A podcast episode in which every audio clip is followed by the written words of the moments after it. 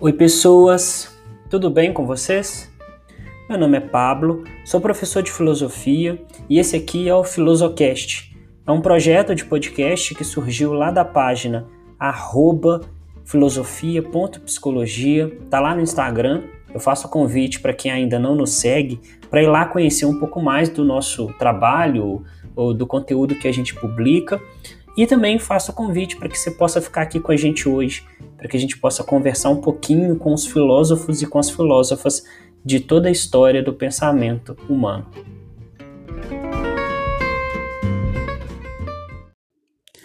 Olá, queridos, tudo bem com vocês? Eu espero que sim, espero que todos vocês estejam bem.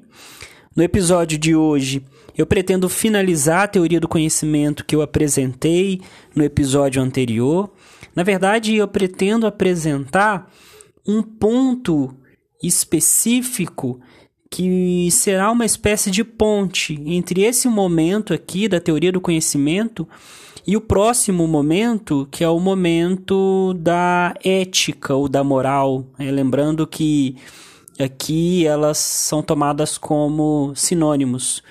Vejam, só para relembrar, estamos nos baseando na obra do Luc Ferry e o Luc Ferry ele constrói esse esse novo modelo de existência, se assim a gente puder chamar, a partir de um tripé. Primeiro a teoria do conhecimento, que tenta conhecer a realidade, compreender a realidade. Segundo, essa parte ética e moral, que é uma implicação da primeira, quer dizer, eu conheço a realidade e assim que eu entendo essa realidade, eu posso derivar um modo de me comportar nessa realidade. Por isso, ética e moral. Por fim, depois que eu conheço a realidade e que eu derivo um modo de comportamento, eu tenho ali um pertencimento existencial, que é a terceira parte, a parte é, da salvação. No episódio passado, nós de fato entramos na filosofia contemporânea e eu apresentei para vocês é, a teoria do conhecimento que o Luc Ferry apresenta é, dentro da filosofia contemporânea, que é a transcendência na imanência. Vocês vão lembrar dessa expressão. Eu vou retomar ela também é, para ficar fechadinho aqui o que nós estamos fazendo. Mas vou dar um passo um pouquinho é, para trás, um pouquinho mais ainda, só para a gente resgatar o fio do que nós estamos fazendo aqui e não ficar nada muito solto.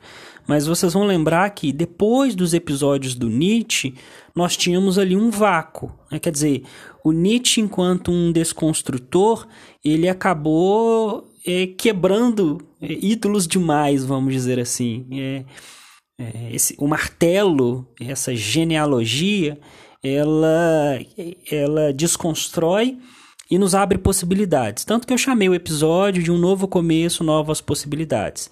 E eu apresento para vocês três possibilidades. É continuar nos rastros, nos rastros do Nietzsche, em especial com os pós-Nietzscheanos. É, continuar na modernidade, mas ali aparando as arestas da modernidade.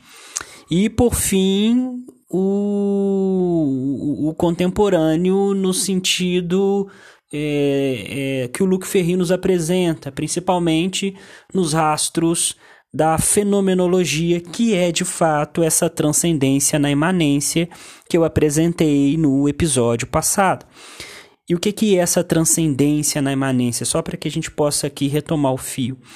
É aquela proposta que compreende que eh, no ato de conhecer a realidade, alguma coisa sempre vai escapar. Lembrem do cubo. O cubo que tem seis faces, mas eu só consigo ver três ao mesmo tempo.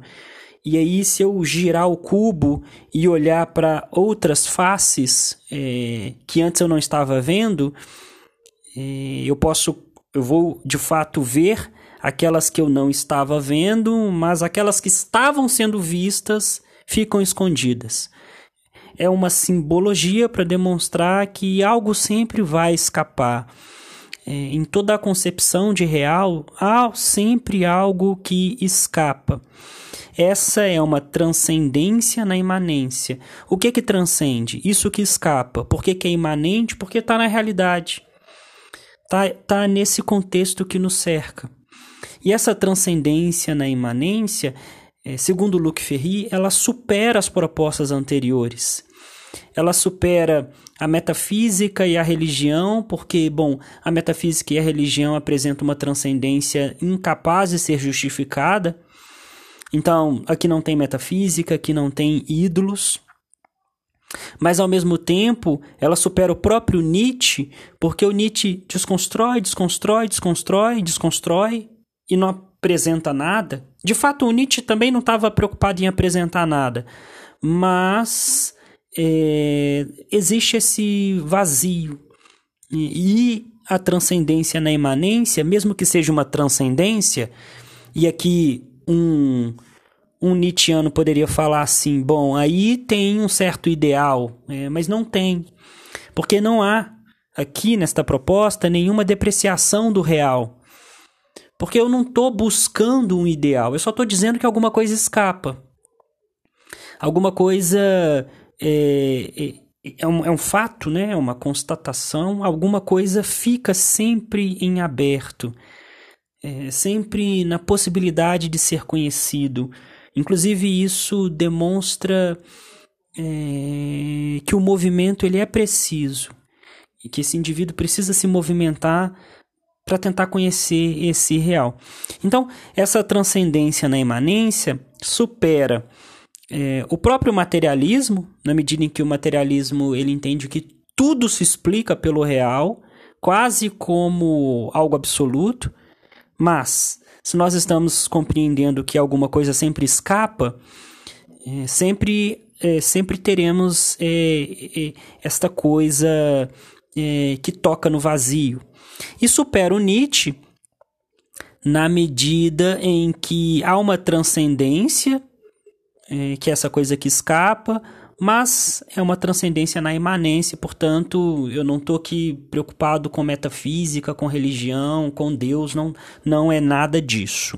Não tem nenhuma, nenhuma justificativa para além do espaço-tempo. Nós estamos dentro do espaço-tempo. Aqui uma, uma, uma expressão do Kant, vocês vão lembrar do, do episódio do Kant, mas enfim, uma expressão do Kant para dizer que esta proposta transcendência na imanência diz sobre um, uma, uma, uma resposta que é materialista, é, que transcende algo, que é essa coisa que escapa, mas que é materialista e que, portanto, não se preocupa com metafísicas, com religião, com Deus.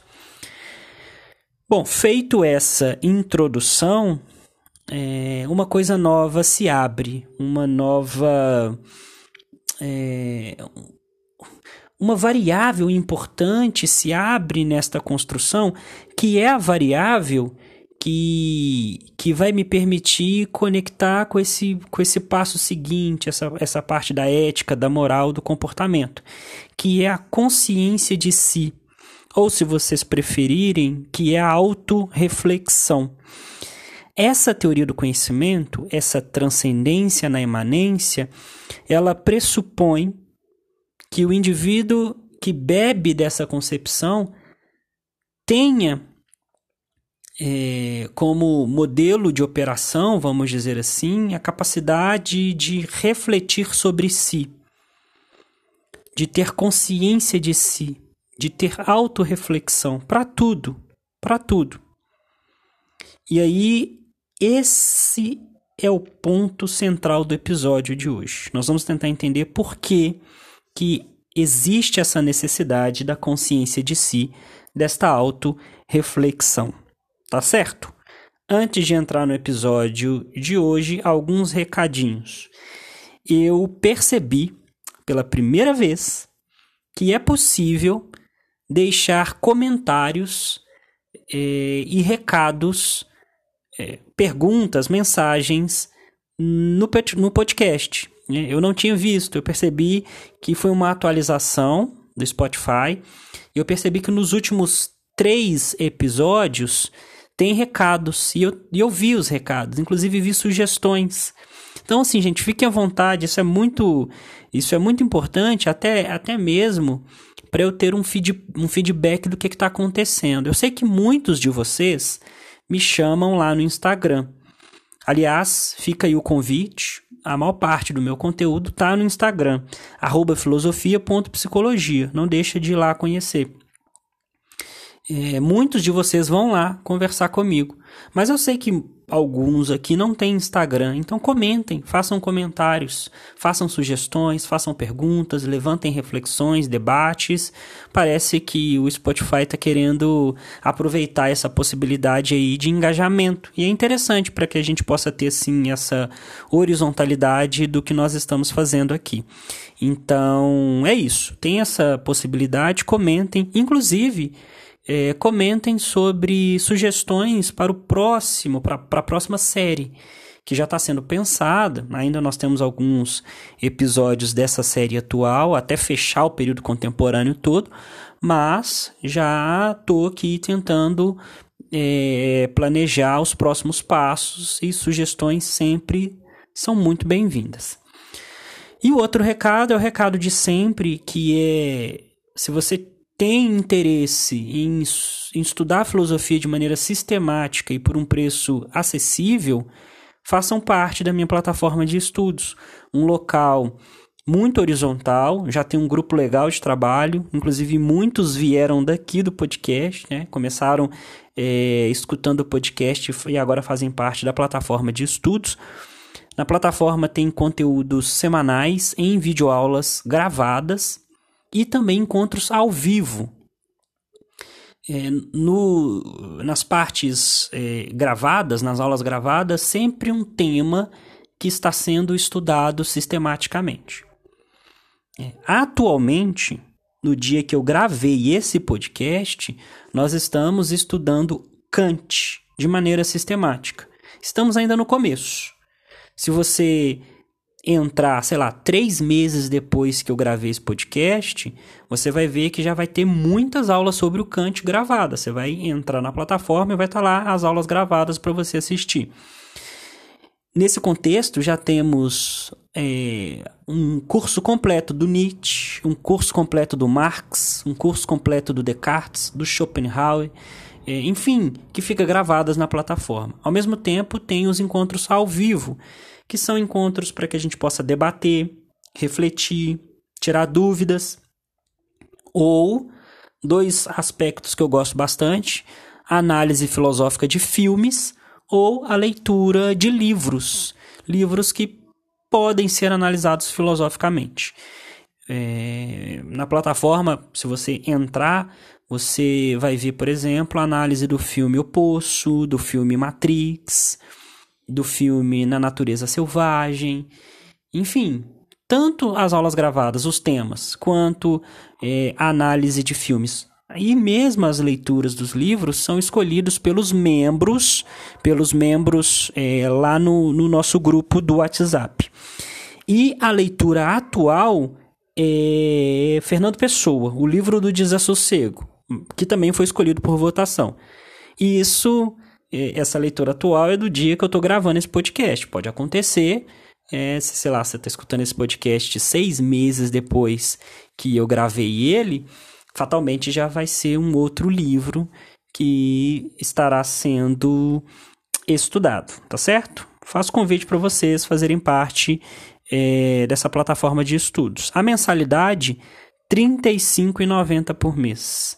Pelo menos eu posso garantir esse valor até o final de 2023. É muito provável que para o ano que vem é, exista um reajuste. Nada muito extenso, não, mas toda virada de ano sempre tem reajustes de valores é, em relação ao local onde a gente hospeda o, o, nosso conteúdo e fatalmente a gente precisa reajustar a mensalidade. Mas até dezembro de 2023, posso garantir que a mensalidade será de R$ 35,90 por mês.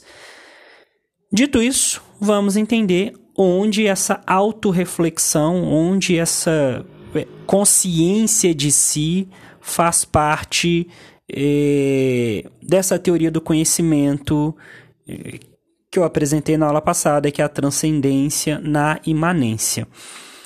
Bom, quando eu falo de consciência de si, aqui existe uma subversão interessante em relação à modernidade. Porque, é, bom, aqui a gente já está falando de um certo humanismo. É esse humanismo contemporâneo, que tenta colocar. O que é humanismo? Colocar o ser humano no centro é, é, da reflexão. O ser humano se apropriando de si para gerar reflexão. É isso que está acontecendo aqui na transcendência, é, é, na imanência. Só que o humanismo já existe desde a modernidade. O ponto é que lá na modernidade, vou pegar, por exemplo, a referência que é o Descartes, é, o humanismo, esse ser humano no centro da reflexão, é uma reflexão que tenta compreender a realidade externa. A filosofia do Descartes, o, cogito, o penso logo existo, Aliás, na plataforma tem aula completa sobre ele. Vocês vão, se vocês tiverem a oportunidade, vocês vão ver que o cogito, quando ele diz penso, logo existo, e portanto define aqui um, um caráter base do conhecimento, que seria a existência desse eu, penso, logo existo, existe um eu ali. No fundo, no fundo, quando ele chega no cogito, ele tem um problema para resolver, porque o cogito, de fato, pode apresentar uma, uma certeza, que é a certeza do eu. Porém, é só o eu. É o que a gente chama de solipsismo, é redução absoluta do eu. Quer dizer, o cogito cartesiano aparentemente apresenta uma certeza que é a certeza do eu. A realidade externa continua em xeque. No fim das contas, o cogito cartesiano não quer chegar no eu, quer tentar explicar a realidade externa. Então, a certeza que o Descartes tanto queria chegar, no fundo, não era o eu. O penso logo existo é uma etapa do processo. Ele precisa resolver esse solipsismo, porque não adianta nada ele propor um modelo de compreensão da realidade se a própria realidade não é possível de ser conhecida. É nesse contexto que o Descartes vai provar a existência de Deus. Depois do penso logo existo, para provar que existe uma realidade externa, Descartes prova com bastante aspas no prova, e aí nas aulas do Descartes na plataforma vocês podem entender por que, que tem essas aspas, mas com bastante aspas ele prova a existência de Deus e essa existência de Deus provaria a realidade externa. Mas veja, voltando para a gente aqui, esse humanismo cartesiano, na verdade, é um humanismo que está falando sobre a realidade externa.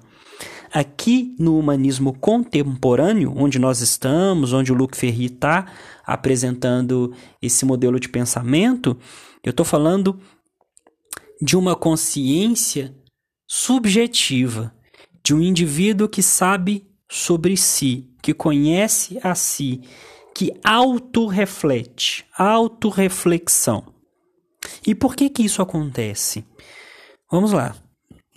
Quando a gente pensa, e aí já, tá, já até tentando fazer uma transição para a parte ética e moral.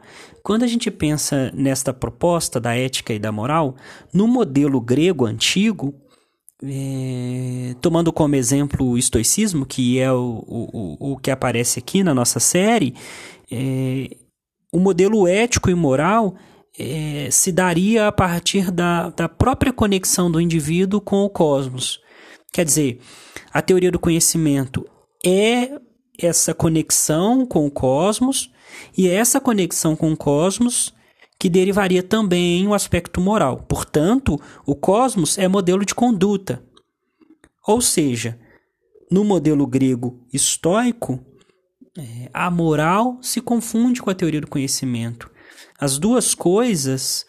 É, não existe diferença entre o valor moral e a teoria do conhecimento.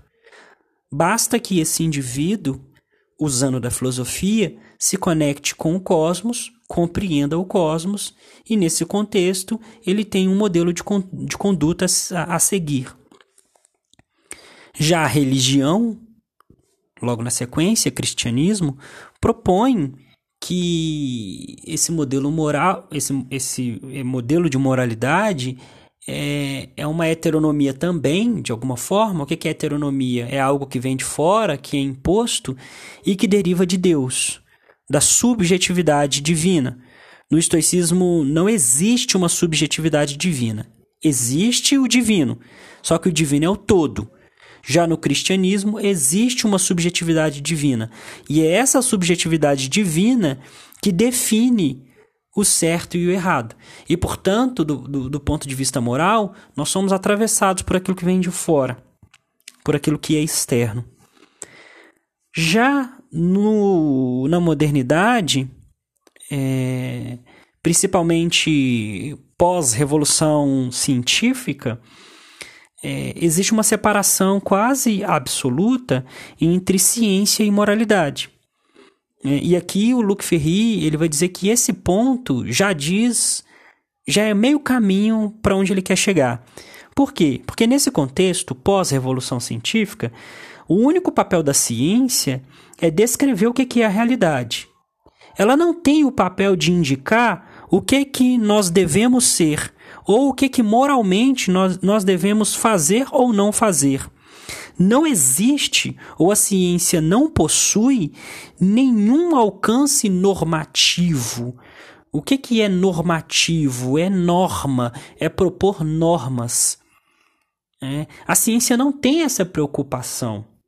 É, quer dizer, o, o exemplo que o Luc Ferry dá no livro. Um biólogo, por exemplo, ele pode demonstrar que fumar é ruim, e de fato é, no sentido para a saúde.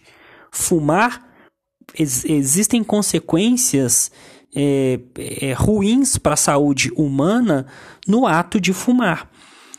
Isso a ciência diz. Mas não cabe à ciência definir e apontar o dedo na cara do outro e falar: você não pode fumar.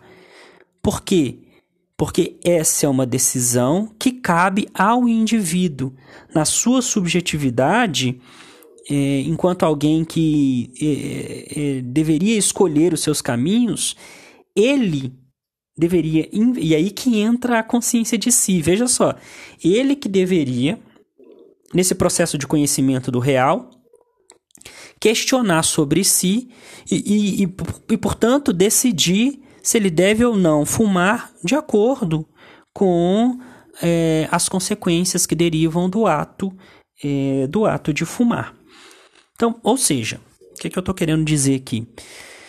Que desde a modernidade, da revolução científica, ciência e moralidade são coisas diferentes. No período antigo, no estoicismo, eram a mesma coisa. Na modernidade, elas se tornam coisas diferentes. A única preocupação da ciência é dizer como ou melhor, é descrever, dizer como que é a realidade. Ponto. Ponto. E é isso que o Luc Ferry bate na tecla no seu no seu tripé. A ciência descreve o real. Eu pego isso e construo um modelo de comportamento.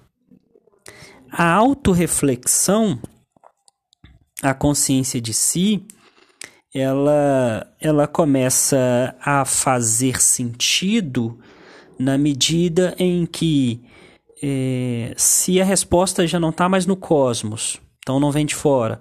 Se a resposta não está em Deus, também não vem de fora.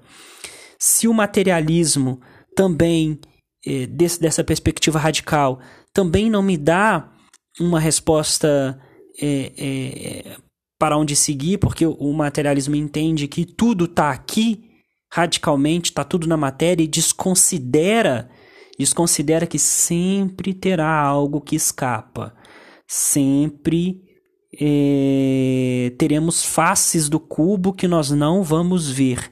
O materialismo radical não consegue enxergar esse ponto. Então veja, se tudo que está do lado de fora que poderia ser resposta já não é mais resposta, o movimento que se abre como possibilidade é um movimento de consciência de si, de autorreflexão. O indivíduo precisa olhar para dentro de si. É somente quando ele olha para dentro de si que ele vai construir um novo modelo de comportamento. Por quê? Porque quando ele olha para dentro de si, quando ele faz esse movimento, é porque ele já entendeu a transcendência na imanência. Ele já deixou de lado a metafísica, ele já deixou de lado a religião, ele já deixou de lado o materialismo radical. Ele está aqui nadando nesse humanismo, que é por que humanismo? Porque é ele que vai dar a resposta. E é o humanismo contemporâneo porque se trata da consciência de si. E o Luc Ferry, inclusive, dá exemplos é, para mostrar como que isso de fato aconteceu na história. Ele vai no início do século XX mostrar essa necessidade desta ciência que já separou dela a moralidade e que, portanto, não impõe nada a ninguém, é, ele vai demonstrar é, que essa ciência precisa autorrefletir, que essa ciência, ou quem faz parte da ciência, portanto, os seres humanos, precisam olhar para dentro de si, é, nesse processo de consciência, para moldar um modelo de comportamento.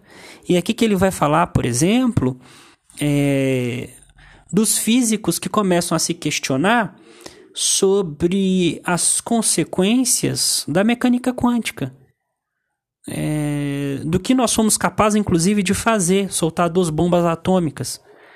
Veja, é, eu estou falando aqui é, de quem faz parte do eto científico de olhar para dentro de si e questionar se aquilo que eles estão fazendo é, tem alguma implicação no todo.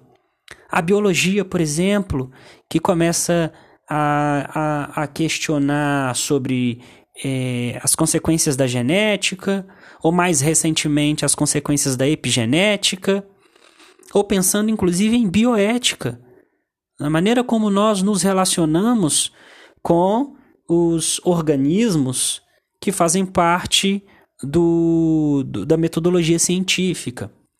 Em resumo, é, o que, que o Luc Ferry está falando?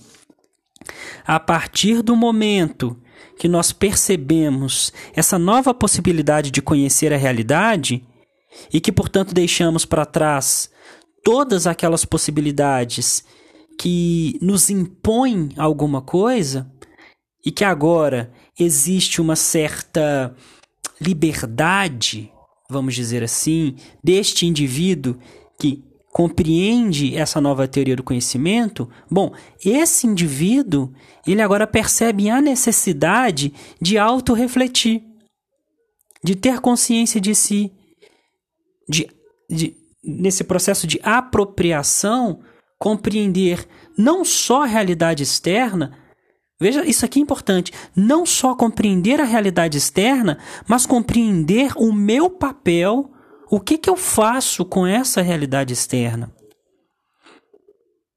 E é nesse contexto, é nesse contexto desse indivíduo que compreende esse movimento que ele vai derivar um modelo de comportamento, uma ética ou uma moral, já que aqui a gente está falando de termos que são sinônimos. Então era isso. Era esse ponto que eu precisava fechar com vocês. A autoconsciência, a autorreflexão como parte fundamental dessa teoria do conhecimento, da transcendência na imanência. Isso porque a transcendência na imanência deixa de lado, necessariamente deixa de lado, os modelos que são impositivos, que vêm de fora para dentro. Deixa de lado o materialismo absoluto, deixa de lado a metafísica deixa de lado a religião. E, portanto, se deixa de lado tudo que vem de fora de maneira impositiva, você precisa pensar não só sobre o real, mas sobre você mesmo em relação a esse real.